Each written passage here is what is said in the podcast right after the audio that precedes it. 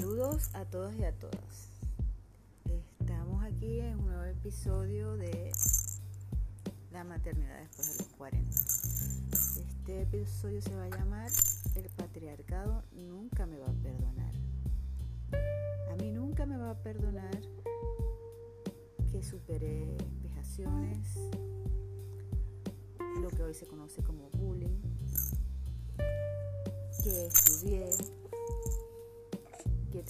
trabajé, que trabajo todavía, eh, que luché y creo que sobre todo el patriarcado no me va a perdonar que fui madre después de los 40. Lo triste es que se disfraza de mujer el patriarcado, se disfraza de izquierdas, se disfraza de cotidianidad familiar. El patriarcado nunca me va a perdonar eso.